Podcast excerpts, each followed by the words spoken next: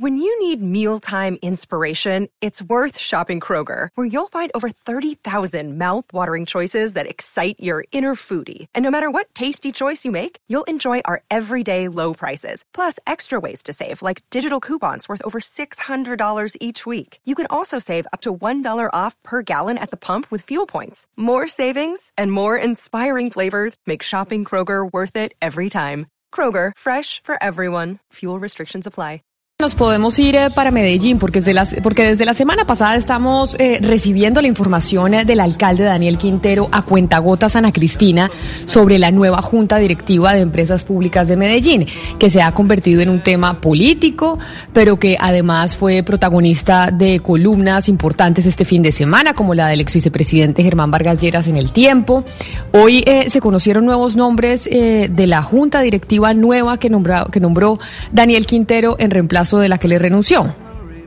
Sí, Camila, buenos días y buenos días a todos los oyentes. Hay eh, varias noticias, Camila, además de esas, eh, de eso que usted menciona, pues eh, la portada del espectador o las columnas de Héctor Abadi y, Armando Montenegro, pues mucho, y pues ni decir en el colombiano. En el colombiano creo que perfectamente el 80% de las columnas se pueden haber referido al tema. Hay, hay varios asuntos importantes. Pues primero la publicación de una carta con 312 firmas, con firmas de em, en este momento acabó de salir esa carta con firmas de empresarios eh, muy importantes, son eh, personas eh, como el señor Ricardo Sierra de Distriogar o el señor Fernando Urrea de Leonisa, es decir, empresarios muy destacados en esa carta. Y por es decir, Ana Cristina, lo que usted nos está contando es que acaba de salir una carta que firman más de 300 personas en Medellín enviándole a Daniel Quintero. ¿Y qué dice esa carta? Bueno, en esa carta hay una crítica a varios puntos que, que son pues los básicamente los puntos que se han eh, debatido en estos días, pues eh, la manera eh, en que se cuidan los recursos públicos, la manera en que se mira el gobierno corporativo, pero eh, la última frase es la contundente, Camila, la que pienso yo que, que resume el mensaje, es una carta de poco más de una página y le dicen, alcalde, hemos conocido que sus aspiraciones públicas están más allá de Medellín, pero si para usted Medellín es apenas un paso más en su carrera política, para nosotros Medellín lo es todo. Medellín y EPM se respetan. Y ahí en la carta además se debate algo, pues que es lo que hemos eh, dicho muchas veces en este programa, y es que el alcalde Daniel Quintero no es independiente políticamente. Entonces ahí no solamente se, le critica pues el, manejo de esta situación, sino que se cuestiona su independencia política. Entonces eso va por una parte.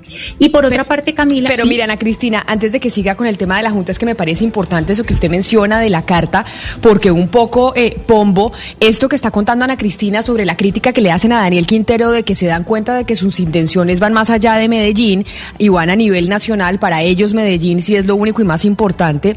Pues eso lo que está mostrando es que la gente ya se empezó a dar cuenta a nivel nacional que ante la, la falta, pues no sé si de autoridad, de protagonismo, de dominio de la opinión pública a nivel nacional por parte del presidente Iván Duque, los alcaldes locales están ocupando ese espacio, porque lo mismo vemos aquí en Bogotá con, eh, con, Claudia López a través de su cuenta eh, de Twitter, en donde está ocupando espacios y está eh, discutiendo de temas nacionales y no solo locales. Y eso es un poco, Pombo, la crítica que, que le hacen en esta carta que nos, que nos cuentan a Cristina a Daniel Quintero. Pero no sé, Camila, si se deba a una ausencia de liderazgo de parte del presidente Duque y del gobierno nacional. Creo que no hay relación de causalidad o por lo menos no relación de causalidad eficiente. Habría que decir cuando menos dos cosas. La primera, que desde la ingeniería constitucional planeada en 1991, el sistema de pesos y contrapesos también se eh, organizó en función a eso, a lo local descentralizado, alcaldes, gobernadores y a lo nacional. Eso pensaron los constitucionales constituyentes del 91 que le hacía mucho bien y era bastante benéfico para la solidez y la fortaleza del sistema democrático. Y lo segundo es que la política y este país cambió. Eso es una realidad, a mi modo de ver, de apuño. Y entonces pensar, pues, que el país es tan homogéneo o por lo menos binario entre liberales y conservadores como nos, digamos, acostumbramos durante 200 años de vida republicana, Pues eso naturalmente cambió, Camila. Esto ya es distinto. Y aquí entonces tenemos una alcaldesa de izquierda en Bogotá con un presupuesto billonario que por supuesto hace política y está haciendo política a nivel nacional y lo suyo en Medellín. Y ni qué decir el señor Caicedo pero Magdalena. Es, que, es, que, es que yo creo que esa crítica que le están haciendo a Quintero, que nos cuentan a Cristina, es también una crítica que de pronto se ha escuchado en algunos sectores en Bogotá. Yo no digo en todos. Y es, oiga, las ciudades tienen problemas muy complejos y los alcaldes se eligen para estar pendientes de la problemática local, no para buscar protagonismos a nivel eh, nacional. Y sobre todo la situación en la que en la que está en la que estamos en este momento, es que no estamos atravesando una, una coyuntura menor. Y entonces vemos, y, yo, no puedo sé estar... yo sé que usted dice que no se debe a la falta de liderazgo del presidente Duque, yo creo, y esto es una opinión, que sí, y que la falta de ocupar ese espacio nacional, pues le está dejando, le está, le está dejando el, el camino abierto a líderes locales muy fuertes que están preocupados, pareciera, más por figurar a nivel eh, país que por estar eh, pendientes del nivel local. Yo no puedo estar más de acuerdo con esa afirmación de los empresarios antioqueños, eh, entre otras cosas porque la Constitución del 91 establece el principio de legalidad según el cual los servidores públicos solo pueden hacer lo que la ley les permite y estoy seguro que los estatutos orgánicos de Bogotá y de Medellín y de Cali y de Santa Marta, etcétera, etcétera, pues no les permiten hacer política nacional, con jurisdicción nacional. Sin embargo, también hay que reconocer una realidad histórica en el escenario político, Camila, y es que la izquierda en Colombia nunca había tenido poder, o por lo menos tanto poder. Y entonces, claro, pues están haciendo de su cuarto de hora un festín. Tienen que aprovechar su cuarto de hora, tienen presupuestos, tienen burocracia, tienen eh, reflectores de los medios masivos de comunicación. Ellos obviamente que van a hacer el festín de la izquierda, porque es que la política cambió. ¿Qué hacemos? Y la pandemia, Camila, creo que ha hecho muy visibles a los alcaldes en Colombia, pero sobre todo a esos dos que hemos mencionado, a la alcaldesa Claudia López y el alcalde de Medellín, Daniel Quintero, han sido visibles en los últimos meses por cuenta de la emergencia sanitaria y obviamente ahora por cuenta de la emergencia económica que viven las regiones, bueno, como todo el país. Pero, pero yo creo que, que no están muy lejos de la realidad los empresarios antioqueños, de acuerdo a la carta que leyó a Cristina Restrepo. O sea, eh, creo que tanto en el caso de Claudia López en Bogotá como en el caso de, Daniel Quintero en Medellín, eh, pues eh, ambos tienen aspiraciones presidenciales. A mí se me hace que han iniciado una carrera por la presidencia de la República. No sé en qué momento van a dar el salto, pero, pero es evidente que eh, la guerra declarada por Quintero contra el establecimiento y contra el empresariado en parte, pues se hace parte de esa estrategia. Y en el caso de Bogotá, Claudia, en un hecho casi que diría yo sin precedentes, está haciendo oposición desde la alcaldía de la capital al gobierno nacional. Es que es, es, es, evidente todo lo que, lo que pasa todos los días con, con la alcaldesa, sus trinos, sus posiciones, sus pronunciamientos son, son como, como la de una líder de oposición al gobierno desde una alcaldía. Pues es que es, yo creo que es, y eso no hay que decirle, no hay que decirnos mentiras ni engañarnos. Es decir, Claudia López en este momento, junto con Quintero y de pronto hasta Jorge Iván Ospina ya en Cali, lo que estamos viendo es que también representan, digamos, la oposición en cabeza de mandatarios locales que evidentemente, como decía Camila, se están aprovechando el vacío de poder. Así lo vimos Claudia López, digamos, llamando al presidente Iván Duque por la masacre en Samaniego a decirle, ¿usted qué? ¿Dónde está? Haga presencia en el territorio, porque al final eso es lo que está ocurriendo, que es que vemos a un presidente completamente desconectado a la realidad de los territorios y del país y cuando usted deja un vacío de poder, lo va a cooptar otro liderazgo. Y en este momento el presidente está dando una papaya. Salió el presidente eh, Uribe este fin de semana a decir, cuidado con el 2022, y uno les dice a ellos, cuidado ustedes, porque ustedes son los que están liderando. Si tanto miedo le tienen a la izquierda y tanto miedo tienen que se suba al poder, ¿por qué se lo están dejando en bandeja de plata? ¿Por qué están dejando esos vacíos de liderazgo en el territorio? ¿Por qué? Es culpa de ellos. Mire, si llega a subir la izquierda al poder en el 2022, es culpa del Centro Democrático. Aquí no fue que el país se le entregó a las FARC y a la izquierda. Tuvieron una oportunidad oportunidad de cuatro años. Si no lo hacen bien, ¿quién va a subir? Pues la izquierda. Valeria, pero no, no, no, no llevemos este debate a, a, ese terreno que todavía falta mucho. Pero mire, lo que está pasando en este momento, como lo planteaba Camila, es que estas alcaldías y estas gobernaciones, no con Duque, con los anteriores presidentes también, se han convertido en plataformas de lanzamiento político. ¿Cuántos alcaldes de Bogotá han, han salido de la alcaldía para la presidencia como candidatos? O algo peor, ¿Cuántos de estos que han sido alcaldes de Bogotá han fracasado en sus aspiraciones presidenciales, desde Lucho Garzón, Antanas Mocos y demás, y, encuentran en la alcaldía una manera de reencaucharse para nuevamente aspirar a la presidencia de la República? Eso en el caso de Bogotá ya está repetido y el país lo conoce. En el caso de Antioquia también está pasando lo mismo. tienen una cantidad de ex alcaldes y ex gobernadores con aspiraciones presidenciales. Entonces, ¿qué está pasando? Que están abandonando su verdadera responsabilidad porque su prioridad debería ser gobernar muy bien sus ciudades y sus departamentos por tener unas aspiraciones nacionales que ojalá cuajen para ellos, pero es que uno no puede descuidar su primera responsabilidad. Pues por, a ellos por los eso, eligen por para eso que la sean carta. alcaldes de Bogotá. Por eso- a ellos los eligen por para que eso sean alcaldes carta. de Medellín.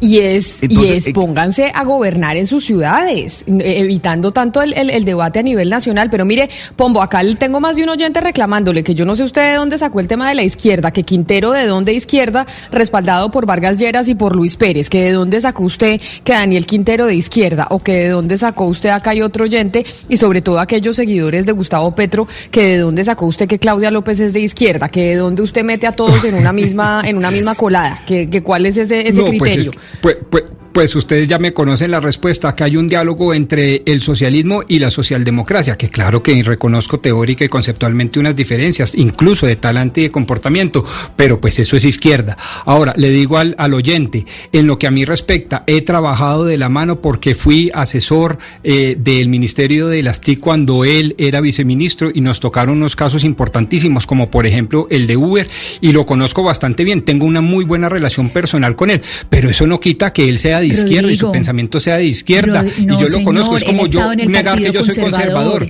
Él ha sido parte del. Partido Conservador, fue parte del Partido Eso no Conservador. significa parte- nada. Allá están fue- fue seguramente, parte- y pregúntele al doctor Belisario Betancur si era muy de hizo el- derecha. hizo el Partido del Tomate, después el Partido Liberal, y aquí en Medellín está aliado con Luis Pérez Gutiérrez y detrás Germán Vargas Lleras pellizcando. Es que eso, ahí olvídese que eso de, de izquierda no tiene absolutamente nadie, eh, nada Daniel Quintero, entonces ahí estamos partiendo de una falsedad, porque eso no es así. Ahora, eh, que sean plataformas como se ha convertido, como ha sido siempre pues la alcaldía de Bogotá y como se ha convertido la alcaldía de Medellín, pues hay que mirar nada más lo que ha hecho, lo que, lo que se, se pues se, se ha De, de nuevo, Ana construido Cristina.